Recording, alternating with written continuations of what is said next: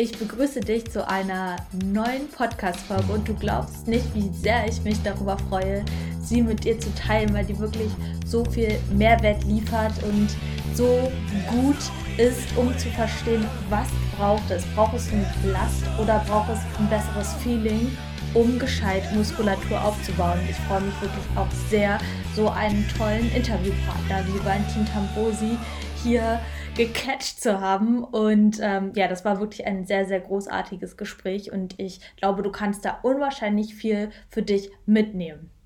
Übrigens gibt es noch freie Coachingplätze bei mir für das 16 Wochen Summer Body and Mind Programm, wo wir eben daran arbeiten, dich zu einer geilen Sommerform zu bringen und zwar gescheit und dafür zu sorgen, dass die auch noch bis zum Herbst und bis zum Winter und nächsten Frühling nachhaltig bei dir bleibt. Du kannst dich gerne über meine Webseite powergirlcoaching.de zu einem kostenfreien Beratungsgespräch bei mir anmelden. Ich freue mich sehr, mit dir über deine Ziele und dein Warum dahinter zu sprechen. Und jetzt geht's aber los mit der Folge, Schluss mit der Werbung und let's get it on. Und hoffentlich danach, Entschuldigung, gehst du danach ins Training und dann gehst du drauf. Yes. Yes. Herzlich willkommen zu einer neuen Podcast-Folge. Und ich habe heute den Valentin Tambosi hier zu Gast eingeladen, denn es gab ja eine Fragestellung bei mir auf dem Instagram-Kanal. Und zwar habe ich dich gefragt, oder habe ich gefragt, ich nicht, aber dich frage ich gleich, ähm, wenn man sich entscheiden müsste, wofür würdest du dich entscheiden? Für Muskelgefühl oder Laststeigerung? Und ich war sehr überrascht von den Ergebnissen, weil eine große, große Vielzahl sich für Muskelgefühl entschieden hat. Und ich muss sagen, ich würde mich für Laststeigerung entscheiden. Deswegen war ich so ähm, überrascht und dachte, ey, das wäre geil, einfach einen Podcast aufzunehmen mit jemandem, der sich wirklich gut auskennt, wenn es um Muskelaufbau geht Valentin, magst du dich mal ganz kurz selbst vorstellen, damit wir auch wissen, warum du so ein guter, großartiger Experte in diesem Gebiet bist. Ja, mache ich gerne, Maja. Danke für die, für die Einleitung. Mein Name ist Valentin Dambose. Ich mache Online-Coaching mit, mit der Zielgruppe Wettkampfathleten. Also habe die letzten Jahre sehr, sehr spezifisch Bodybuilder im Natural Bodybuilding betreut. Und ich glaube, das ist eigentlich ein sehr, sehr sehr, sehr gute Zielgruppe und ein Einstieg, weil es das extrem darstellt. Und nicht jeder will jetzt unbedingt Bodybuilding machen, aber gleichzeitig kann man von diesem Extrem ableiten, okay, was kann auch für andere Leute sehr, sehr gut funktionieren. Ja? Und wenn man sich die Frage stellt, okay, soll ich mich eher auf Last konzentrieren oder eher Muskelgefühl, dann glaube ich, einer der Gründe, warum du dich auf Last konzentrierst, ist, weil du schon so viel Muskelmasse hast, ja, und dorthin gekommen bist, wo du jetzt stehst. Weil wenn ich von Anfang an sage, okay, ich will mich nur auf Muskelgefühl konzentrieren, dann kann das das ein oder andere Problem darstellen. Und da gehen wir dann sicherlich noch viel genauer drauf ein. Ja, ja, es sind ja beide Faktoren wichtig. Ich habe gestern nochmal mit meiner Schwester darüber gesprochen. Ich, für mich war schon immer Last total wichtig. Also ähm, ich habe ja den Zugang zum Krafttraining über CrossFit gefunden und da wollte ich schon immer stark sein. Da war mir das echt egal, ob ich jetzt irgendwas fühle. Und deswegen, glaube ich, bin ich aus diesem Kontext schon immer ins Training gegangen, dass ich gerne stark sein wollte. Und da mhm. war für mich das Muskelgefühl ähm, eher die ersten Jahre echt sekundär. Ähm, und das habe ich jetzt erst so in den letzten ein bis zwei Jahren so mehr den Zugang dazu gefunden, wo ich bei ich aber auch glaube, dass das dass ich deswegen relativ viel Muskelmasse habe, dass ich, weil ich mich eher auf den Performance-Aspekt ähm, von Anfang an konzentriert haben. Aber wir wollen ja erstmal ähm, anfangen mit dem Thema Trainingsplanung, weil ähm, man macht ja nicht nur eine Sache, denn man bedient ja mehrere Faktoren in der Trainingsplanung. Und deswegen grundsätzlich, wenn man jetzt sagt, Last, Wiederholungsbereich, Mind-Muscle Connection, Intensiveness, Intensität, das sind ja so Faktoren, die man als Coach mit einbezieht. Welche mhm benutzt du und wie benutzt du die, wenn du jetzt für einen Athleten, eine Athletin einen Plan erstellst? Also das Erste, was ich mir mal anschaue, ist, wie intensiv kann die Person trainieren? Und kann ich hier von einer gewissen Basis ausgehen? Weil das Problem ist, wenn ich jetzt hergehe und einmal diverse Faktoren annehme, dass ich nie hundertprozentig sicher sein kann, okay, ist diese Annahme auch wirklich korrekt? Weil wenn ich jetzt zum Beispiel der Person überall in den Plan Reps in Reserve 0 reinschreibe und die Person glaubt, sie kann dorthin trainieren, tut das aber nicht tatsächlich, dann habe ich schon mal ein Problem, weil das ganze Trainingsprogramm baut natürlich auf der Intensivness auf und ich muss einfach von dies, diesen Grundpfeilern ausgehen können. Das ist einmal Punkt Nummer eins. Der nächste Punkt ist, kann die Person ihre Ausführung stabil halten bis zu diesem Versagenspunkt? Weil einfach nur bis zum Versagen trainieren, aber die letzte Wiederholung sieht komplett anders aus wie die erste Wiederholung, ist schon mal ein Riesenproblem und wäre ein weiterer Grundpfeiler, den ich einfach haben will. Das heißt, auch davon kann ich nicht einfach ausgehen. Und damit ich diese Dinge wirklich hundertprozentig kontrollieren kann, brauche ich mal Videos. Und wenn ich sozusagen den Videobeweis habe, kann ich das alles viel, viel besser integrieren und umsetzen, weil ich habe es schwarz auf weiß vor mir und weiß jetzt, okay, die Person kann einerseits die Ausführung stabil halten bis zum Satzende und die Person kann kontinuierlich über mehrere Sätze bis zum Muskelversagen trainieren. Und anhand von diesen Beweisen kann ich dann einfach viel, viel besser Trainingsprogramm aufbauen. Ob ich dann eher, eher niedrige Wiederholungsbereiche oder höhere Wiederholungsbereiche verwende, hängt einerseits von der Übung ab und wo die Person wirklich gerne trainiert. Das heißt jetzt nicht, dass ich jemanden eine Hakenschmidt-Kniebeuge mit jedes Mal 20 Wiederholungen gebe, ja, weil die meisten Personen werden das nicht so, nicht, nicht so viel Spaß dran haben und werden über diese Wiederholungsbereich motiviert sein. Aber es heißt einfach, dass ich die Wiederholungsbereiche dorthin lehnen lasse, wo die Person sagt, da fühle ich mich wohler. Und das mhm. kann man sowohl für Verbundübungen als auch Isolationsübungen dementsprechend in die eine oder in die andere Richtung drehen und lenken, damit die Person sagt, passt, ich schaue mir diese Satzanzahl für diese Übung an und ich bin super, super motiviert. Mhm. Ja, voll spannend auch ähm, mit der unterschiedlichen ähm, ja, Wahl der Wiederholungsbereiche, weil viele ja noch in diesem 8 bis 12 Schema drin ja. hängen, dass ja, ähm, ja auch nur ein Wiederholungsbereich ist, den man bedienen kann. Aber nochmal ganz kurz zum Thema Intensivness für diejenigen, die nicht wissen, was das ist. Würdest du das nochmal ähm, erklären, was du damit meinst? Das ist, es gibt einerseits die absolute Intensität und die relative Intensität. Die absolute Intensität ist nichts anderes wie das Gewicht, was du auf der Stange oben hast. Ja, also die absolute Last. Und die relative Intensität ist nichts anderes wie die Nähe zum Muskelversagen. Das heißt, damit ich verstehe, ob eine Person wirklich intensiv mit einer hohen Intensivness trainiert, muss ich mir die Sätze anschauen. Ich kann nicht einfach nur Zahlen sehen oder sonst was und diese Zahlen eins zu eins übernehmen, sondern mir muss klar sein, okay, steckt zwischen dieser hohen Intensivness, die hier angegeben ist im Trainingsplan, steckt das in der Realität auch wirklich drinnen? Ja, weil wenn jetzt jemand sagt, ich trainiere immer mit null Wiederholungen im Tank, dann muss ich mich fragen, okay, die Person glaubt das selber zwar, aber stimmt es in der Realität auch wirklich? Mhm. Und ein Beispiel, was ich hier immer wieder nenne, ist ein Kunde von mir, der mal einen Seated Leg Curl, also sitzenden Beinbeuger gemacht hat und gesagt hat, okay, der Satz war jetzt bis zum Muskelversagen. Und ich habe ihm gesagt, nein, auf keinen Fall. Mach nächste Woche das gleiche Gewicht noch einmal und sei dir bewusst, dass du dich wieder filmst. Das heißt, ich schaue zu und mach den Satz noch einmal. Und die Person hat 13 Wiederholungen mehr gemacht. Das heißt, der Unterschied zwischen dem, was wirklich Sache ist und wo die Person glaubt, dass sie steht, ist meistens riesig. Und es fängt schon bei sowas an wie zwei, drei oder vier Wiederholungen im Tank. Die meisten Personen können wenn Sie das angeben, sechs, sieben, acht, neun, zehn Wiederholungen mehr machen. Und es gilt einfach darum, es geht darum, dass die Person diesen Aha-Moment hat im Training und sieht, okay, ich stehe eigentlich hier und was passiert jetzt eigentlich mit meinem ganzen Trainingsprogramm, wenn ich das jede Session bei jedem Satz abliefere? Und das ist wirklich dann meistens so ein Licht, was aufgeht für viele, weil sie sehen, okay, ich habe eigentlich unter meinen Kapazitäten trainiert und jetzt kann ich das zum ersten Mal wirklich ausreizen. Ja, ja, total total spannend, äh, sich das auch dann mal wirklich anzuschauen. Und ähm, aber im anderen Connect, wenn man Athleten aus, einem, aus dem Bereich CrossFit hat, dann mhm. ballern die halt manche Wiederholungen weg und dann sieht es aber halt, wie du gesagt hast, am Ende komplett anders aus. Das ist ja dann auch wieder nicht so zielführend, ja. ja. Aber ähm, zur nächsten Frage ich habe in dem Bereich so ein bisschen geforscht während meines Studiums. Ich habe mich mit dem Thema Blood Flow Restriction auseinandergesetzt und da ging es halt immer so ein bisschen um die Fragestellung metabolische Belastung äh, versus mechanische Belastung. Also welche Faktoren sind wirklich übergeordnet für die ähm, Reaktion im Muskel, aber auch auf die Trainingseffekte. Und ähm, wie würdest du das sehen, wenn ich jetzt äh, sage, Muskelgefühl beziehungsweise ja, metabolische Belastung ist ja das, was man dann einfach auch merkt. Muscle-Mind-Connection versus mechanische Last.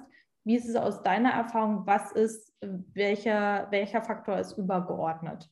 Übergeordnet ist in meinen Augen immer die mechanische Belastung, weil selbst wenn ich einen Satz mit hohen Wiederholungen und hoher Meta metabolischer Belastung habe, gegen Satzende kommt es immer darauf an, kann der Muskel noch Spannung erzeugen oder eben nicht. Und das passiert je nach Wiederholungsbereich früher oder später, aber es ist eigentlich immer die mechanische Belastung der limitierende Faktor. Ich glaube, gerade im Bodybuilding-Bereich ist eines der großen Probleme, dass Bodybuilder hergehen und den Begriff metabolische Belastung hernehmen und ihn eigentlich ein bisschen entfremden, weil sie assoziieren damit nur hohe Wiederholungsbereiche. Und das ist ja nicht so, dass sich metabolische Belastung über zehn Wiederholungen aktiviert, sondern sie ist schon immer in einem gewissen Ausmaß vorhanden, nur steigt das Ausmaß bei höheren Wiederholungsbereichen einfach an, an, an, an, an. Und bei niedrigen Wiederholungsbereichen ist es einfach geringer. Ich habe auch eine metabolische Belastung bei acht Wiederholungen bei einer Kniebeuge, nur ist es viel weniger als wie bei 20 Wiederholungen Seitheben. Das heißt, bei Isolationsübungen kann ich das einfach an die Spitze treiben, weil ich zielgerichteter unterwegs bin und wirklich einen Zielmuskel isolieren kann. Deswegen ist es eine Isolationsübung. Und bei einer Verbundübung verteilt sich dieser Stimulus mehr auch auf benachbarte Muskelgruppen und auch auf mein zentrales Nervensystem, was das alles koordinieren muss. Das heißt, ich habe es hier nicht einfach nur mit einem Ein-Ausschalter zu tun, sondern mit vielen Faktoren, die zusammenspielen. Und die mechanische Belastung sollte immer mein Ziel sein, bevor ich mich um die anderen Dinge wie auch Muskelgefühl kümmere. Weil das Problem, was ich schon mal habe, zum Beispiel beim Anfänger, der ist ungeübt, auch in der Bewegung. Das heißt, wenn ein Bewegungsmuster noch nicht integriert ist, kann ich auch schlecht die Muskeln gut spüren, die diese Bewegung erzeugen. Und somit muss ich erst einmal die Bewegung schulen und im Anschluss die Belastung kontinuierlich ausbauen, damit die Person irgendwann auch sagen kann, ich spüre gezielt meinen Quadrizeps in einer Kniebeuge oder ich spüre gezielt meinen Gluteus in einer Kniebeuge. Ja, das sind Unterscheidungen, die ich erst machen kann, wenn ein gewisses Maß an Muskelmasse vorhanden ist. Ja, wenn keine Muskeln da sind, kann ich auch nichts wirklich explizit ansteuern. Ja, ja, absolut, vor allem bei Verbundübungen, denn Muskel wirklich gezielt in, in der Range of Motion, wo der halt wirklich, ak wirklich aktiv ähm, fokussiert werden kann, das ist nun mal auch sehr, sehr schwer. Und äh, so wie du das sagst, so haben wir auch ähm, das Outcome gehabt. Wir haben nämlich eine, ähm, einen Vergleich mal gehabt. Da haben wir den metabolischen Stress gemessen, also mit einer Infrarotspektroskopie und ähm, verglichen Einsatz Kniebeuge ganz normal mit äh, 70 Prozent vom Einwiederholungsmaximum für 8 bis 10 Reps. Ähm, dann haben wir ähm, einmal Blood Flow Restriction gemacht für die Beine Mhm. Ähm, und einmal mit Hypoxie, also äh, Höhenluft mhm. quasi eingeatmet mhm. und geguckt, was hat eben die, ich sag mal, stärkste Reizantwort im Muskel. Und es war tatsächlich ganz normal der Satz Kniebeugen. Mhm. Ähm, egal, was für ein cooles Gadget du denn nutzt, obwohl die ja auch sinnvoll sind, aber ähm, übergeordnet ist halt, äh, was die Studienlage angeht, halt auch irgendwie mechanische Last. Und war auf jeden Fall auch sehr, sehr interessant, das auch dann so zu sehen an den Ergebnissen. Hm, genau, aber zum Thema Ausführungsqualität. Ähm, ich habe letztens von Andy so einen Post gesehen, da wurde er ein bisschen gebasht bei Facebook ähm, mhm. bezüglich seiner Ausführungsqualität. Mhm. Und ähm, nun, Andy hat ja auch Muskeln, also die kommen ja nicht von irgendwoher. Also ja. wie, wie schön muss quasi eine Übung sein ähm, für dich, und bis wann ist, sage sag ich mal, so der Sweet Spot zwischen, okay, du gehst drauf, aber bringst dich jetzt nicht mehr um? Also. Ja, absolut. Also man darf nie vergessen, erstens einmal, wie hoch das Trainingsalter der Person ist. Und je fortgeschrittener die Person ist, kann die Person sich unterschiedliche Dinge erlauben, sagen wir mal so, ohne dass irgendetwas passiert, weil die Person die Übung und ihren Körper in Verbund mit dieser Übung sehr, sehr gut kennt. Aber was entscheidend ist bei diesen ganzen Dingen, ist einerseits einmal die Übungsauswahl. Ich kann nicht bei jeder Übung mit derselben Attitüde herangehen und sagen, ich fälsche hier genauso ab wie hier. Ja, das ist mal Punkt Nummer eins. Zum Beispiel beim Kreuzheben will ich nicht abfälschen. Egal, ob ob ich erfahren bin, unerfahren bin, ob es schwer ist, ob es leicht ist, niedrige Wiederholungen, hohe Wiederholungen. Ich will nicht abfälschen. Ja, ich will eine neutrale Wirbelsäule von Satzanfang bis Satzende. Die letzte Wiederholung sollte eigentlich nur etwas langsamer sein wie die erste Wiederholung. Ansonsten sind sie ident rein von dem, was ich von außen erkennen kann. Das ist mal der erste Punkt. Der zweite Punkt ist, wenn ich höhere Wiederholungsbereiche, zum Beispiel bei einer Isolationsübung habe und ich durch dieses Schwungholen, durch dieses Abfälschen beziehungsweise durch das Manipulieren von Trägheit irgendwie einen Satz verlängern kann. Und das Gewicht ist lächerlich klein, zum Beispiel beim Seitheben mit hohen Wiederholungen. Und ich habe fünf Kilo Handeln in der Hand, dann muss ich mich fragen, wenn ich über 90 Kilo wiege, ob mir zweimal fünf Kilo in irgendeiner Form wehtun können. Und die Wahrscheinlichkeit ist sehr, sehr gering. Aber wenn ich 200, 250 Kilo vom Boden hebe, dann ist das ein sehr ernstzunehmendes Gewicht und Abfälschen wäre hier einfach komplett fehl am Platz. Das heißt, es ist immer die Frage, einerseits, kann ich die Gefahr entsprechend abschätzen, je nachdem, was ich hier in der Hand habe oder auf der Stange beladen habe. Und dann öffnet sich das Ganze gleich ein bisschen mehr für die Diskussion, weil es ist nicht mehr dieses Schwarz-Weiß-Denken, okay, das ist gut oder das ist schlecht, Momentum ist schlecht, äh, super strikt ist super gut, sondern es ist kontextabhängig. Und natürlich sollte es so sein, wenn ich mal die ersten drei, vier Jahre super strikt trainiere, werde ich damit mir sehr viel Gutes tun. Ja? Es macht keinen Sinn, jemandem beizubringen, wie er von Anfang an abfälscht beim Seitheben. Aber über die Trainingsjahre kann ich über dieses Abfälschen die Satzintensität und vor allem die Satzlänge definitiv hinauszögern. Und das ist ja eigentlich das Ziel der Sache. Das Ziel vom Abfälschen oder vom Momentum einsetzen ist nicht, dass ich es mir leichter mache, sondern genau das Gegenteil. Ich will, dass es schwerer wird und der Satz verlängert wird. Insofern kann man das eigentlich betrachten, nicht unbedingt wie gute und schlechte Ausführung, sondern einfach wie eine Intensitätstechnik. Das heißt, wenn ich bei Übungen, wo es sicher ist, abfälsche, verlängere ich den Satz, ich erhöhe die Intensität und trainiere eigentlich über das Muskelversagen hinaus und nehme die Trägheit einfach als Verbündeten heran. Wie gesagt, bei großen Übungen ist es nicht angebracht. Ähm, Übungen wie Bankdrücken, Kniebeugen, Schulterdrücken, alles, wo ich eine Langhandel oder viel Gewicht in der Hand habe, kann ich so etwas komplett vergessen. Hier ist es angebracht, dass ich einfach super strikt trainiere. Letzte Wiederholung ist lediglich langsamer als wie die erste Wiederholung, aber ansonsten von der Ausführung her komplett ident. Hm. Wenn wir jetzt mal bei den großen Übungen bleiben, wie Kniebeugen oder Kreuzheben, da ähm, kennt man ja auch ähm, die Aussage von, von Athleten, hey, wenn ich jetzt mehr Last nehme, dann fühle ich das aber nicht mehr so gut. Mhm. Wenn man sich aber von außen dann ähm, die Übungen anschaut, dann denkt man, okay, sieht aber noch gut aus. Was mhm. empfiehlst du dann?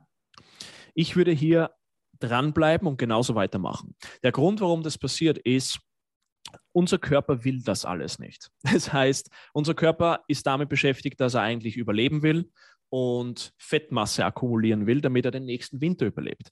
Die geringste Sorge vom Körper ist, dass er jetzt eine tiefe Kniebeuge macht mit 140 Kilo. Ja, er, er will das eigentlich so ökonomisch wie möglich gestalten von der Bewegung her. Das heißt, er will eigentlich Kalorien sparen, um diese Wiederholung auszuführen. Ja, das heißt, er denkt sich, okay, du hast dir jetzt in den Kopf gesetzt, du willst Kniebeugen mit diesem Gewicht machen bis zum Muskelversagen. Ich will das eigentlich nicht. Insofern werde ich einfach versuchen, das Ganze so effizient wie möglich zu gestalten. Und damit ich hier nicht vom Weg abkomme, ist es wichtig, dass ich dranbleibe, wenn ich aufhöre, von Aufwärmsatz zu ersten Arbeitssatz mein Muskelgefühl zu vergleichen. Weil wenn ich jetzt zum Beispiel mit 60 Kilo aufwärme bei der Kniebeuge und, es, und ich spüre alles super, ja, ich merke, wie erhöhter Blutfluss im Unterkörper herrscht, ich merke einfach, wie ich Muskeln anspanne, pipapo. Und dann bin ich beim Arbeitssatz und auf einmal ändert sich dieses Gefühl massiv. Das heißt nicht, dass ich jetzt auf einmal mit meinen Bauchmuskeln Kniebeuge und nicht mehr mit den Beinen, sondern es das heißt einfach, dass ich die Spannung auf verschiedenste Muskelgruppen verlagere, ja, die von Anfang an schon mit dabei waren und mein zentrales Nervensystem mir einfach anderes Feedback gibt. Ja. Es passiert immer noch dasselbe, aber das Feedback ist ein anderes. Und da kommen sehr, sehr viele vom Weg ab, weil sie sich denken, okay, das fühlt sich ja jetzt auf einmal komplett anders an. Ja? Und man wird im Laufe der Trainingsjahre besser damit umzugehen, weil man versteht einerseits, warum es passiert und es ist reproduzierbar. Es ist ja nicht einmal so, einmal so, sondern es ist jede Einheit so, dass wenn ich meine Kniebeuge mache, fühlen sich die Aufwärmsätze besser an und die Arbeitssätze fühlen sich anders an. Und wenn das jedes Mal so ist, dann kann ich ein Muster erkennen und auf Basis von dem Muster kann ich eine gewisse innere Sicherheit aufbauen und verstehen, warum das passiert. Ja, setzt natürlich voraus, dass man eine ordentliche Technik bei den Kniebeugen hat.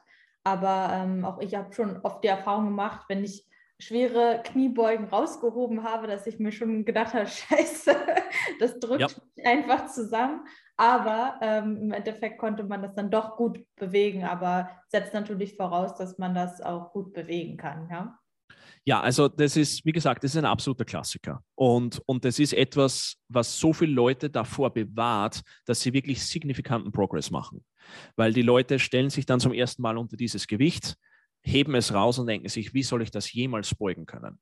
Und wenn du das überkommen kannst, ja, die Ausführung komplett gleich ist wie bei dem leichteren Gewicht vorher, du schön deine Umkehrpunkte triffst und alles passt, dann ist das die harte Arbeit, die du investieren musst, damit du vorankommst. Aber es ist einfach schon im Kopf so eine große Hürde, dass es sich anders anfühlt, dass die meisten dort schon umdrehen und den Satz entweder gar nicht weitermachen oder den Satz nicht komplett ausreizen. Und natürlich ist es ein, ein schmaler Grad zwischen maximalem Reiz und besteht hier auch eine gewisse Verletzungsgefahr. Das ist einfach gegeben bei freien Bewegungen. Ja, das ist auch bei Maschinen- oder Kabelübungen gegeben.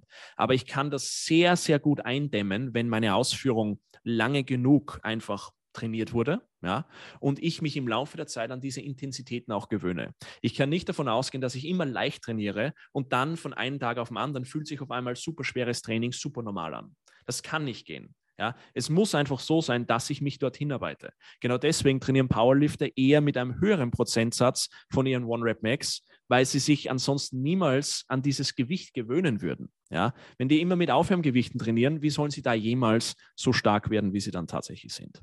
Ja, ja, mir ist da gerade noch was eingefallen, weil du gemeint hast, ähm, Range of Motion. Mhm. Ähm, das ist ja auch häufig ein Grund, wenn, äh, wenn man so in die Paradigmen so reingeht, okay, wenn ich jetzt mehr nehme, dann kann ich ja gar nicht mehr S2Grass beugen. Ähm, wie, geh, also wie gehst du damit um? Weil es gibt ja ähm, auch tatsächlich Range of Motion, die Sinn macht, wenn man sie halt nicht ganz ausführt oder sein, mhm. seine Kniebeuge nicht ganz zum Boden ausführt. Ja, mhm. da würde ich gerne mal deinen Input zu haben. Also wenn die Person sagt, okay, ich will mit dieser Range of Motion stärker werden, dann ja. muss ich die Range of Motion genauso trainieren, unabhängig davon, was für ein Gewicht auf der Stange ist. Ja. Weil diese Range of Motion, die Range of Motion, die ich einhalte, hat ja ein spezifisches Ziel. Die Range of Motion macht, gibt der Coach es nicht vor, weil er gemein sein will oder weil er keine Progression verzeichnen will, sondern weil uns diese spezifische Range of Motion äh, näher zum Ziel bringt. Und das heißt, genau deswegen muss ich bei der Range of Motion konstant bleiben. Die Range of Motion darf sich nicht ändern.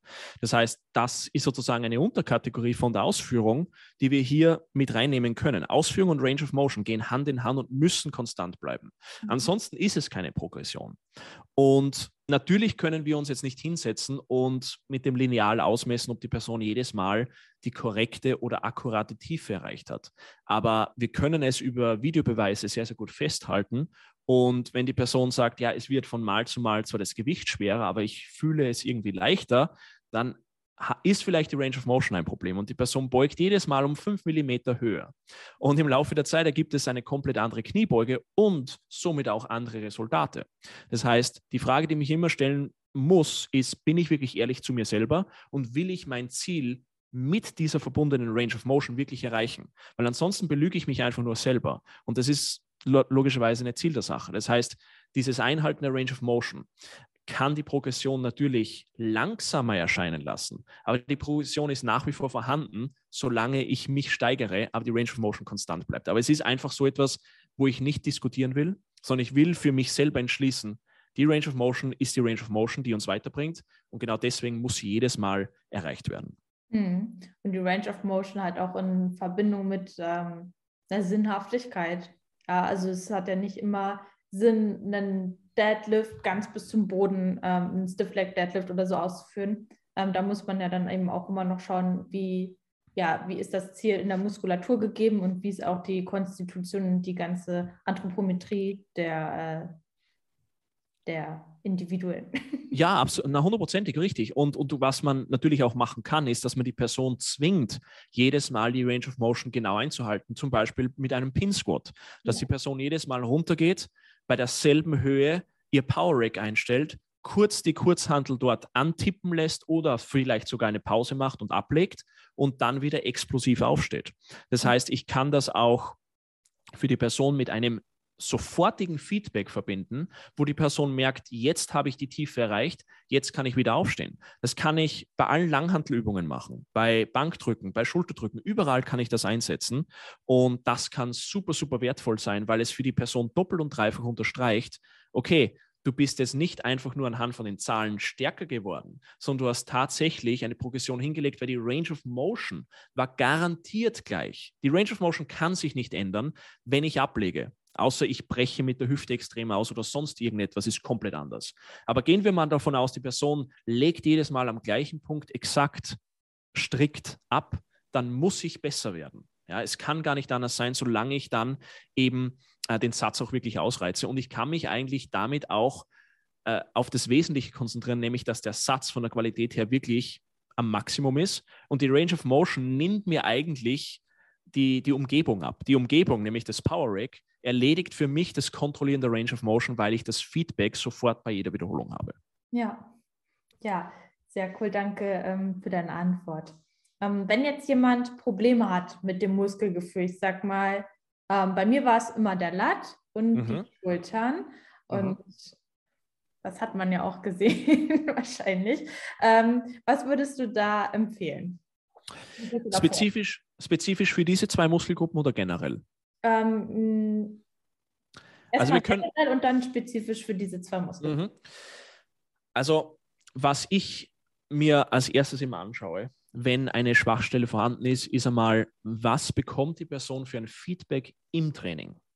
Das heißt, Punkt Nummer eins ist, kann ich über meine Aufwärmsätze bis hin zu meinen Arbeitssätzen, kann ich eine Spannungswahrnehmung im Zielmuskel registrieren. Das heißt es ist nicht unbedingt, dass ich hier die super tolle Mind-Muscle-Connection habe und jedes Mal der Muskel fast verkrampft. Aber ich will zumindest bei einem Latzug nicht hauptsächlich den Bizeps spüren, sondern hauptsächlich irgendwas im Rückenbereich. Ja? Anderes Beispiel bei einer anderen Übung wäre, wenn ich Bankdrücken mache und ich spüre nur die vordere Schulter und null Brust, dann muss ich bei der Ausführung einmal ansetzen. Ja? Das ist mal der erste Punkt, dass ich das erledige. Und mit der Ausführung, das kann ich gleich vorgreifen, gerade für den Latissimus, hängt sehr auf das Setup mit zusammen. Also wie ich mich, bevor ich anfange zu ziehen, auf der Bank positioniere, auf der Maschine positioniere, auf dem Gerät positioniere, ähm, hat sehr viel damit zu tun, ob ich tatsächlich dann eine Spannung im Zielmuskel wahrnehmen kann. Also das ist Punkt Nummer eins, Spannungswahrnehmung im Zielmuskel die dann, wie wir eigentlich schon ganz am Anfang angesprochen haben, ein bisschen weniger wird, je schwerer das Gewicht ist ja, weil das zentrale Nervensystem nicht mehr das gleiche Feedback gibt. Aber das ist wieder separat. Der zweite Punkt ist erhöhter Blutfluss zum Zielmuskel. Sprich, ich will einen Pump bekommen in diesem Muskel. Um dasselbe Beispiel wie vorhin zu verwenden, wenn ich einen Latzug mache und mein Bizeps ist danach massivst aufgepumpt und der Latissimus ist komplett kalt, dann habe ich ein Problem. Dann habe ich vielleicht die Spannungswahrnehmung schon in der Tasche, aber noch nicht den Blutfluss. Und die zwei hängen natürlich meistens eng zusammen. Also es ist sehr selten, dass jemand sagt, ich spüre super den Latissimus, aber mein Bizeps ist voll aufgepumpt. Das ist sehr selten. Ja. Spüre ich einen Muskel gut oder kann ich Spannung wahrnehmen, ist meistens der Blutfluss automatisch dorthin gegeben. Und der dritte Faktor, woran ich das versuche zu bemessen, der ein bisschen auf wackeligen Beinen steht, im Gegensatz zu den ersten zwei, kann ich gleich vorweggreifen, ist der Muskelkater. Und Muskelkater, wie du weißt, hängt stark davon ab, okay, wird der Muskel wirklich stark gestretcht in der Einheit oder eher weniger? Sind Mikrotraumen vorhanden oder nicht? Und Trotzdem will ich es in diese, in diese Kategorie mit reinnehmen, weil wenn ich nie einen Muskelkater bekomme, unabhängig von der Übungsauswahl, in einer gewissen Muskelgruppe, dann muss ich mir überlegen, okay, vielleicht muss ich irgendetwas anderes machen. Ja, also alle drei hängen natürlich eng miteinander zusammen, aber anhand von diesen Punkten arbeite ich mich bei Kunden immer durch, um zu schauen, warum spüren wir eine Schwachstelle nicht oder warum ist diese Schwachstelle überhaupt vorhanden. Mhm. Und was man dann in nächster Folge machen kann, ist, dass man sich weiterhin noch einmal die Ausführung anschaut und dann auch die Intensität. Das heißt, wenn Spannungswahrnehmung, Blutfluss, Muskelkater, Ausführung und Intensität passen, dann ist die Wahrscheinlichkeit sehr, sehr gering, dass dieser Muskel noch lange eine Schwachstelle bleibt. Hm. Und ähm, hast du auch die Erfahrung gemacht oder das ist äh, schon so gelenkt, die Antwort. ähm, wie äh, siehst du den Zusammenhang zwischen dem Muskelgefühl und der Ausprägung der Muskulatur? So. Das ist eine sehr interessante Frage und das ist definitiv was, was ich nur so mit, mit Erfahrungen und Beobachtungen beantworten kann, weil es ist schon so, dass jemand seine Stärken sehr, sehr gut spürt auch. Ja, also wenn ich jetzt zum Beispiel eine Stärke von mir, den Trizeps hernehme, ist egal, welche Übung ich mache, ich finde sofort in diesen Muskel rein. Egal welcher Winkel, egal was ich verwende, Kurzhantel, Langhantel, äh, SZ-Stange, Kabel, Maschine. Ich mache eine Wiederholung und ich bin in dem Muskel drinnen. Und das ist zum Beispiel bei mir beim Latissimus früher überhaupt nicht so gewesen. Ja, da habe ich mehrere Aufwärmsätze gebraucht, bis ich im Muskel drinnen war und wirklich eine Spannung dort wahrnehmen konnte. Das heißt, da ist definitiv eine Parallele zu finden, wo man sagen kann, die ausgeprägtesten Muskelgruppen sind auch die Muskelgruppen, die ich am besten spüre. Aber hier muss ich trotzdem aufpassen, dass das nicht automatisch bedeutet, dass die Muskelgruppen, die ich überhaupt nicht spüre zu Beginn meines Trainings oder meiner Trainingskarriere, dass die nie Potenzial haben, dass sie signifikant Muskelmasse zulegen. Das kann sich ändern, das kann man verbessern. Nur muss man einfach wissen, auf welche Variablen muss ich achten, damit es auch wirklich realistisch ist. Hm, sich auch im Kontext zur Sportvergangenheit und so weiter zu sehen. Richtig. Also manche Leute haben eine fantastische athletische Basis, waren vielleicht früher, haben früher Turn, Turnen ist ein absoluter Klassiker. Also ich habe schon Leute gecoacht, die haben noch nie Langhandel angegriffen, waren früher Turner, die machen eine super Kniebeuge, die machen sofort super Kreuzheben, weil sie, wenn sie den eigenen Körper auf dem Level beherrschen, dann ist so eine Kniebeuge lächerlich. Ja. Ähm, genauso bei Gewichthebern. Crossfitter sind da auch meistens sehr, sehr weit vorne, weil sie so viele verschiedene Bewegungsmuster beherrschen müssen. Und dann ist so etwas Banales wie Langhantelbankdrücken für die absolut lächerlich, weil ich lege mich auf die Bank, ziehe die Schulterblätter nach hinten und drücke. Ja. Hast äh, du mal Crossfitter Bankdrücken gesehen, Valentin? Das ist nämlich ganz furchtbar tatsächlich. also es kommt immer darauf an, klar, es kommt, es kommt immer darauf an, ob sie es dann sozusagen mit derselben Attitüde wie jetzt an Kipping Pull-Up performen. Aber in der Regel ist es einfach so, je mehr Bewegungen die Personen abprogrammiert hat, desto leichter tut sie sich dann bei sowas wie Krafttraining, Widerstandstraining, Bodybuilding, Powerlifting, weil es einfach so wenig Bewegungen sind. Du siehst auch, wenn du einen olympischen Gewichtheber siehst, ja, der führt dir die meisten Sachen sehr, sehr gut aus, weil ein Snatch oder ein Clean ist halt technisch ganz anderes Universum, als wir jetzt einfach nur die drei Powerlifting-Disziplinen zum Beispiel. Also das ist schon mal stark vorgegeben, was die Person für Bewegungen integriert hat und abgespeichert hat. Ja, ja, es gibt ja auch keine ähm, technischen Vorgaben, ähm, soweit ich weiß, wenn Bankdrücken als Disziplin beim CrossFit rankommt. Deswegen wird das dann eher in den Kontext, ja. wie du meinst, mit der Attitüde vom Kipping Pull-Up gesehen. Ja, ja, ja. Ja, ähm, ja super spannend. Ähm, was ist so generell deine Erfahrung mit Trainingsanfängern? Also damit meine ich ein bis drei Jahre Krafttraining. Ja? Und ähm, ja, der Unterschied zu nee, was ist verbesserungswürdig, nicht der Unterschied. So. Also bei den meisten ist verbesserungswürdig, dass sie, oder was ich, wenn ich jetzt noch einmal nur mit solchen Kunden zusammenarbeiten würde, ich würde schauen, dass ich alles langsamer machen lasse und viel mehr pausiert arbeite. Das heißt, dass ich an den Umkehrpunkten pausieren lasse, ob das jetzt bei einer Kniebeuge einfach der unterste Punkt ist oder zum Beispiel beim Kreuzheben kurz unter dem Knie stoppe oder dass ich beim Bankdrücken auf der Brust oder knapp über der Brust pausieren lasse, damit die Person wirklich super feine Umkehrpunkte lernt. Und dir das dann später im Training einfach extrem zugutekommt, wenn du so schon anfängst zu trainieren. Bedeutet natürlich am Anfang ein bisschen eine extremere Lernkurve, weil die Person einfach geduldiger sein muss mit der Progression und du die Progression einfach etwas glatt bügelst darüber. Aber ich glaube, wenn es um die Bewegungsqualität für diese Bewegungen geht, sind Pausen an den Umkehrpunkten etwas, was super wertvoll ist und was auch verletzungsprophylaktisch sehr, sehr viel bringt. Ja, ich habe es letztens verglichen mit, mit Klavierspielen. Ich habe mal Klavier gespielt und da mhm. fängst du ja auch nicht an, ähm, ein Stück schnell zu spielen, sondern du spielst sehr langsam. Ja. Aber was auch total geholfen hat, immer war so das Tempo zu variieren, dass man halt immer mal ein bisschen schneller, mal ein bisschen langsamer arbeitet, genauso wie mhm. mit Kadenzen beim Training, damit man äh, das, na, das koordinative Muster einfach im Gehirn besser speichern kann. Also hundertprozentig richtig. Und das ist sowohl bei Verbundübungen anwendbar, weil ich habe jetzt die großen drei Übungen angesprochen, ja. aber genauso kannst du das mit der Tempomanipulation bei Isolationsübungen durchführen. Ich habe jahrelang Tempo-Seitheben gemacht, damit ich wirklich in die Schulter reinkomme und nicht nur meinen Trapez spüre. Das heißt, das kann ich auch bei solchen Übungen anwenden und einfach dieses langsamer Ausführen kann dir so viel dabei bringen, dass du jede Wiederholung gleich aussehen lässt und auch wirklich mal merkst, was passiert, wenn ich diesen Muskel ans Limit treibe und nicht meinen ganzen Körper. Ja, also wenn die Spannungsverlagerung auf unterschiedlich benachbarte Muskelgruppen andauernd erfolgt, und das sind wir ja eigentlich auch gewohnt, ähm, dann will ich das eigentlich separieren können und möchte separat sagen können, okay, ich reize jetzt nur die Brust aus und etwas Schulter. Oder ich reize jetzt nur den Bizeps aus oder nur den Oberschenkel. Ja, dass es nicht einfach immer so ein, so, eine, so ein Schrotflintenschuss ist, sondern wirklich mit einem Scharfschützengewehr auf den Muskel, auf den Muskel, auf den Muskel. Weil wenn ich das kann, dann kann ich auch im Verbund alle diese Muskelgruppen im Orchester bei einer Kniebeuge oder beim Kreuzheben entsprechend einsetzen lassen. Hm. Voll gut, dass du auch gesagt hast, du hast es jahrelang gemacht, weil nur mhm. weil man es halt zwei Monate lang übt, bedeutet das ja nicht, äh, dass es nicht funktioniert, wenn man dann den Muskel noch nicht spürt, ja? Ja, also ich kann mich erinnern, wie ich begonnen habe zu trainieren. Mein erster Online-Trainer hat mir da, ich habe meinen Beinbeuger null gespürt. Und ich habe für ein halbes Jahr liegende Beinbeuger-Curls mit sechssekündiger Negative gemacht. Ja, jede Trainingseinheit. Und es ist mir schon so auf den Geist gegangen. Und am Ende von diesen sechs Monaten habe ich das beste Muskelgefühl in dem Zielmuskel gehabt. Das heißt, es hat sich in dieser Zeit und sechs Monate auf eine gesamte Trainingskarriere gesehen oder auf ein gesamtes Lebentraining ist absolut gar nichts. Ja?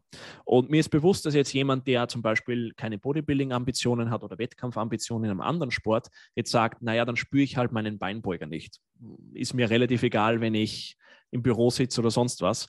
Aber es geht eher darum, dass ich diese Lösung präsentieren kann für dieses Problem, was mir dann in anderen Bereichen vielleicht genauso weiterhilft. Ja? Also es ist eher so die Frage, okay, Klar, es ist jetzt nur ein Beinbeuger, das ist es vielleicht für die meisten Leute nicht relevant, aber ich kann mit dieser Lösung, die ich in relativ kurzer Zeit erreicht habe, kann ich in anderen Bereichen auch Lösungen präsentieren, weil ich einfach dieses Verständnis entwickelt habe. Mhm. Ja, dieses Dranbleiben, ne? Genau. Ja, ja. ja, voll gut.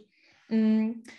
Wir haben ja vorhin schon mal so ein bisschen angesprochen, die Relevanz äh, vom Muskelgefühl in bestimmten Übungen, weil das ja äh, zum Beispiel bei einer Kniebeuge ein bisschen schwieriger. Jetzt ist äh, überall dann zu merken, okay, jetzt hier im unteren Unterpunkt spüre ich mein Gesäß, jetzt muss ich meine Quads spüren und so weiter. Ja, ähm, ja wie siehst du das ähm, im Kontext von der Übungsauswahl im Zusammenhang mit dem äh, Muskelgefühl? Also hier, genau wie du schon angesprochen hast, würde ich Verbundübungen hier, was das Muskelgefühl betrifft, deutlich zurücknehmen und mir noch einmal in Erinnerung rufen, dass bei den Aufwärmsätzen will ich sehr wohl diverse Muskelgruppen spüren und auch unterscheiden können. Aber wenn es dann wirklich schwer wird, wenn es wirklich intensiv wird, muss mir bewusst sein, dass mein Körper eigentlich diesen Überlebensschalter umsch umschaltet und weniger sagt, okay, ich spüre jetzt explizit meinen, meinen Vastus lateralis, ja, wenn ich die Kniebeuge mache, sondern ich spüre alles, beziehungsweise sagte dein Körper eher, oh, du bist ganz leicht in der Brustwirbelsäule eingerundet oder du spürst das oder das. Das heißt, es ist einfach nicht mehr so isoliert, sondern wie der Name schon sagt, es verbindet alles. Und bei Isolationsübungen kann ich komplett anders denken. Ja? Also wenn ich bei einer Isolationsübung, zum Beispiel bei einem Preacher Curl ja, mit aufgelegten Oberarmen, wenn ich hier gegen Ende des Satzes nur meine vordere Schulter spüre, weil ich immer hier eine, eine Schulterflexion mache, dann trainiere ich höchstwahrscheinlich am Bizeps vorbei. Das heißt, hier ist es wichtig, dass ich im Laufe des Satzes nur Feedback vom Bizeps bekomme und nicht von irgendwelchen umliegenden benachbarten Muskelgruppen. Und so kann man das Ganze sehr, sehr schön unterscheiden, weil das eine ist da, damit ich die absolute Last pflege und hier Progression erzeuge, meine Range of Motion konstant halte, meine Ausführung sauber ist, damit ich mich nicht verletze. Und bei der, bei der anderen Übungsgruppe, bei Isolationsübungen, ist die Ausführung eher vorhanden, dass ich den Zielmuskel über den ganzen Satz spüre. Das heißt, der Unterscheidung, die ich hier immer mache zwischen Ausführung bei Verbundübungen und Isolationsübungen. Bei einer Verbundübung will ich, dass die Ausführung sauber ist, damit ich mich nicht verletze. Bei einer Isolationsübung will ich, dass die Ausführung sauber ist, damit ich den Zielmuskel treffe. Das sind zwei unterschiedliche Denkweisen und Herangehensweise an die jeweilige Übung. Und so kann ich das auch sozusagen ausführungsideologisch sehr schön für mich verbinden, dass ich einmal so denke über die Ausführung und einmal so denke und trotzdem das Maximum mir abhole von beiden Übungsgruppen. Hm. Ähm, wie siehst du das äh, Progressionspotenzial ähm, im Kontext zu Isolationsübungen? Also ich sage mal ein Beispiel, bei Kniebeugen kann man sich ja schon relativ gut über die Zeit immer wieder steigern. Ähm, mhm. es ist ja beim Seitheben zum Beispiel ähm, wahrscheinlich nicht so, dass man irgendwann die 50 Kilo pro Dumbbell nimmt. Also ja. zumindest als Frau. Ähm, und ja, wie siehst du da diese, diese Möglichkeiten, sich zu verbessern? Oder wo stellt man dann fest, okay, ich trainiere jetzt seit ähm, sechs Monaten Laterals mit acht Kilo. Ähm, mhm. Werde ich da überhaupt noch besser? Und was mache ich, um dort besser zu werden? Ja, also je weniger Gelenke involviert sind bei einer Übung, desto geringer ist das Steigerungspotenzial. Das heißt, wenn ich jetzt zum Beispiel eine Kniebeuge heranziehe und eigentlich der ganze Körper und viele große Gelenke mit involviert sind, ja, Kniegelenk, Fußgelenk, Hüftgelenk, dann helfen mir diese zusätzlich zugeschalteten Gelenke dabei das Gewicht mitzubewegen. Und somit findet auch eine Verlagerung auf unterschiedliche Muskelgruppen statt. Das heißt, die Summe an Muskelmasse, die rekrutiert wird in einer Kniebeuge, ist signifikant höher als wie bei Seitheben, wo ich eigentlich nur im Schultergelenk arbeite. Das heißt, um, und ich mache, ich bessere das sehr oft bei Kunden aus und sage ihnen, du steigerst jetzt für acht Wochen nicht beim Seitheben. Und sagen, was, acht Wochen? Warum nicht nur zwei Einheiten? Naja, weil weil du gerade wenn du fortgeschrittener wirst, ist die Wahrscheinlichkeit extrem gering, dass du eben diese Progression genauso kopieren kannst von den Verbundübungen auf die Isolationsübungen. Und wie du schon richtig gesagt hast, wie viele Leute machen mit 50 Kilo Seitheben? Wie viele Leute machen mit 25 Kilo Seitheben? Die meisten nehmen da deutlich weniger Gewicht und es hat einfach einen Grund, der sich bei jeder Person durchzieht. Bei mir zum Beispiel ist es so, ich verwende, glaube ich, seit 2018 beim Seitheben die 12,5er. Ähm, das heißt, da sieht man mal, jetzt ist 2022, das sind vier Jahre. Und natürlich habe ich verschiedene Satzformate verwendet und Supersätze und viele Wiederholungen, pipapo. Aber Fakt ist, ich bewege jetzt nicht vier Jahre später die 30er. Ja?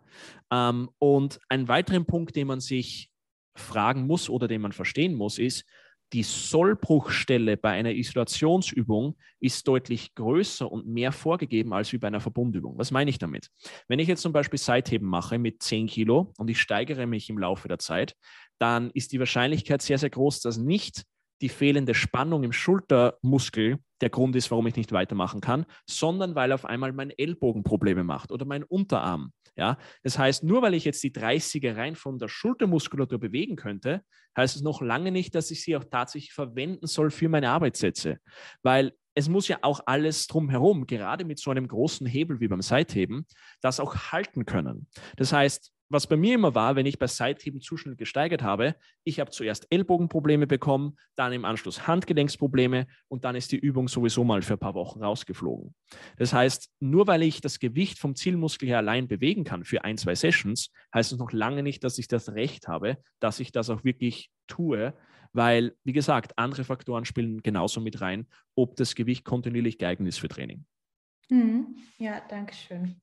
Ähm, meine letzte Frage ist nochmal im Kontext zum Muskelgefühl zu sehen. Und zwar nimmt die Relevanz zu, das, den Muskel zu spüren, umso länger man trainiert. Weil was ich beobachte, äh, wenn ich mal in anderen Gyms trainiere, was ja jetzt gerade sehr, sehr viel mache, ist, ja. dass gerade ähm, ja nicht nur Frauen, aber dass dann zum Beispiel bei Trainingsanfängerinnen sehr, sehr viel so, sowas wie Kickbacks und, und irgendwelche Monsterwalks und sehr, sehr leichte Übungen. Mhm. Ähm, wahrscheinlich aber der Hintergrund ist, okay, ich spüre mein Gesäß besser, wenn ich Kickbacks mache. Oder mhm. ich spüre mein Gesäß besser, wenn ich ähm, Banded Hip Thrust mit 20 Kilo mache. Und mhm. ähm, ich denke immer, dass die sich halt dadurch ein bisschen beschränken, weil das Muskelgefühl wird ja größer, umso länger man trainiert. Aber dazu würde ich gerne einfach auch deine Meinung mal haben. Mhm, ja. Weil das ist ja auch aus bestimmten Punkten zu betrachten, das ist ja auch nichts richtig und nichts falsch. Ja, absolut. Also ist ja ein super interessantes Thema und das will ich jetzt mal unterteilen in, in zwei Bereiche. Erstens oder erster Teil der Antwort ist, je fortgeschrittener ich bin, desto mehr kann ich mich auch akkurat auf mein Muskelgefühl verlassen, weil ich einfach schon die Arbeit investiert habe mit diesen hohen Lasten und unterscheiden kann zwischen spüre ich jetzt einfach nur einen Muskel oder stimuliere ich tatsächlich den Muskel? Der Klassiker ist, bei irgendeiner Übung fängt ein Muskel an zu brennen.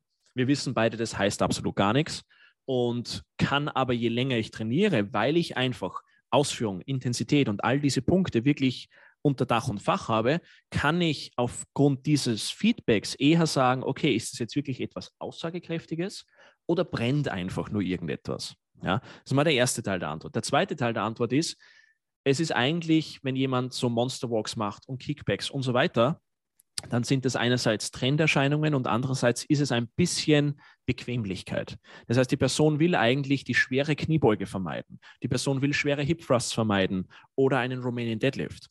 Und wir wissen beide, das sind die Übungen, die bei Männern und Frauen Muskelmasse produzieren. Ja, das sind die großen Übungen, die 80, 90 Prozent ausmachen. Der Rest sind Übungen, die ich supplementär hinzufügen kann, damit ich vielleicht bei so einer großen Übung mehr spüre oder von mir aus am Ende der Trainingseinheit, damit ich den Muskel mit noch etwas mehr Ermüdung äh, in den Deload schicke oder was auch immer. Ja? Aber wenn ich zum Beispiel meine Monster Walks mache und danach mache ich meinen schweren Romanian Deadlift und ich spüre dadurch in der Hüftmuskulatur alles besser, dann habe ich alles richtig gemacht. Wenn ich den Romanian Deadlift auslasse und Monster Walks stattdessen mache, dann habe ich alles falsch gemacht. Das heißt, die Frage ist immer, wie sieht mein ganze, meine ganze Trainingseinheit aus und konzentriere ich mich wirklich auf die großen Brocken, auf das Wesentliche. Und das sind einmal die großen Übungen. Und ich glaube, es ist gerade bei Frauen eher die Angst davor, sich vielleicht zu blamieren oder dass man jetzt zur, zum Power Rack hingeht oder in den Männerbereich geht oder was auch immer, dass eher das mich zurückhält, anstatt die Tatsache, hey, ich will eigentlich eh hart arbeiten und hart trainieren, nur der Einstieg fällt mir so schwer. Ja, ähm, aber ich glaube, sobald das einmal erledigt ist und die Leute merken, okay, ich kann eine Kniebeuge, ich kann Romanian Deadlifts und ich kann mir auch mehr zutrauen, dann werden nur positive Dinge folgen. Hm. Du hast, äh, danke auf jeden Fall für deine Antwort dazu. Ähm, du hast gerade noch mal was Schönes gesagt, weil ich ähm, im Hintergrund überlegt habe, wie ich das Gespräch zusammenfassen würde. Aber du hast es eigentlich mir schon vorweggenommen, weil du meinst, dass die Konzentration auf die großen Brocken, also auf die großen ja. Verbundübungen gelegt werden sollte. Ähm, und das ähm, siehst du bei Einsteigern als auch äh, bei Fortgeschrittenen so. Ist das richtig? Ich würde sagen, dass es sie leicht verschiebt zugunsten von etwas mehr Isolationsübungen bei Fortgeschrittenen. Aber wir reden hier nicht von 40 Prozent mehr Isolationsübungen, sondern vielleicht 10 bis 15 Prozent, damit die Person gerade Schwachstellen mit vielleicht etwas mehr Sätzen bearbeiten kann, ohne dass die allgemeine Regeneration den Bach runtergeht. Ja, aber ich kann jetzt nicht einfach sagen, okay, ich bin viel, viel stärker als vor zehn Jahren und mache immer noch zehn Sätze Kniebeugen in einer Trainingseinheit. Davon kann ich mich nicht mehr erholen. Daher kann es Sinn machen, hier zwei, drei Sätze Kniebeugen zu machen und dafür mehr Sätze Beinstrecke. Ja, aber ansonsten, die großen Brocken sind das A und O. Ja, sehr schön. Danke, Valentin, für deine Zeit. Das äh, hat echt Spaß gemacht. Ein sehr, sehr schönes Gespräch. Nun werfe ich aber mal die Frage nochmal abschließend zu dir. Wofür würdest du dich denn entscheiden? wenn du dich entscheiden müsstest zwischen Laststeigerung und Muskelgefühl? Also ich würde die Laststeigerung nehmen, weil ich damit einfach garantieren kann, dass das passiert, was ich mir vorstelle für mein spezifisches Ziel. Wenn es mir jetzt nur darum gehen würde, okay, ich will Spaß im Training haben und ich will mich gut fühlen, ja, dann wäre Muskelgefühl deutlich wichtiger. Ja? Aber wenn wirklich etwa, wenn ich was vom Training haben will, außerhalb vom Training, dann würde ich die Laststeigerung immer priorisieren, weil ich weiß, das hat Hand und Fuß. Und das ist eben der große Brocken, der mir langfristig wirklich sehr, sehr viel gibt. Ja, und das ist ja auch der Indikator von ähm, mehr Muskelmasse, dann nachher der Effekt. Richtig, also wie schon angesprochen, wenn alle anderen Faktoren gleich sind, kann ich sozusagen absehen und solange es mein genetisches Potenzial zulässt, wo es hingeht. Ja, ich kann es messbar machen. Und Muskelgefühl kann ich nicht messbar machen. Das ist, wie gesagt, ein Gefühl. Es ist subjektiv. Und somit ist das schon mal, was das betrifft, sehr, sehr eingeschränkt. Hm. Ja, vielen, vielen Dank für deine Zeit. Hast du noch etwas zum Ende zu sagen? Gerne, äh, wo man dich findet. Ich verlinke auf jeden Fall deine Website, dein Profil in den Show Notes. Aber vielleicht hast du noch abschließend noch was auf dem Herzen. Also danke für das coole Gespräch, Maja. Waren sehr, sehr gute Fragen. Ja, ich habe schon viele Podcasts gemacht und ich merke immer, wie die Person die Fragen strukturiert, ob das eine gute oder schlechte Episode wird. Und das war definitiv eine gute Episode, weil weil die, weil die Fragen einfach äh, sehr, sehr genau ausgeführt sind und du so einfach nur einhaken musst. Und ich glaube, viele Leute können sie da gut was mitnehmen, weil die, das Thema, was du hier ausgewählt hast, ist eigentlich immer so für viele in so einem Graubereich und sie wissen nicht wirklich, okay, Muskelgefühl, mehr Gewicht, weniger Gewicht, Verbundübungen, Isolationsübungen. Das ist halt immer so ein Mischmasch für viele. Und ich glaube, da haben wir jetzt viele Punkte auf, auf den Punkt gebracht und wirklich ganz klar separiert, was Sache ist, aber trotzdem genug Kontext geliefert, dass man auch wirklich beides ins Training integrieren sollte und beides seinen Stellenwert hat das war es auch schon mit dieser großartigen Folge. Danke fürs Zuhören. Wenn sie dir gefallen hat, dann teile sie doch gern in deiner Instagram Story. Schreib mir gerne eine Nachricht mit deinen drei Major Takeaways. Würde mich echt mal interessieren, ob du jetzt was in deinem Training ändern möchtest oder ob du eh schon alles richtig gemacht hast. Wenn du Fragen hast, melde dich gern bei Valentin oder bei mir. Ich verlinke alle möglichen Schnittstellen von Valentin in den Show Notes. Dann kannst du ihm gerne eine Nachricht schicken. Und ansonsten wünsche ich dir jetzt ein geiles Training und hoffentlich viele, viele neue PRs. Hmm.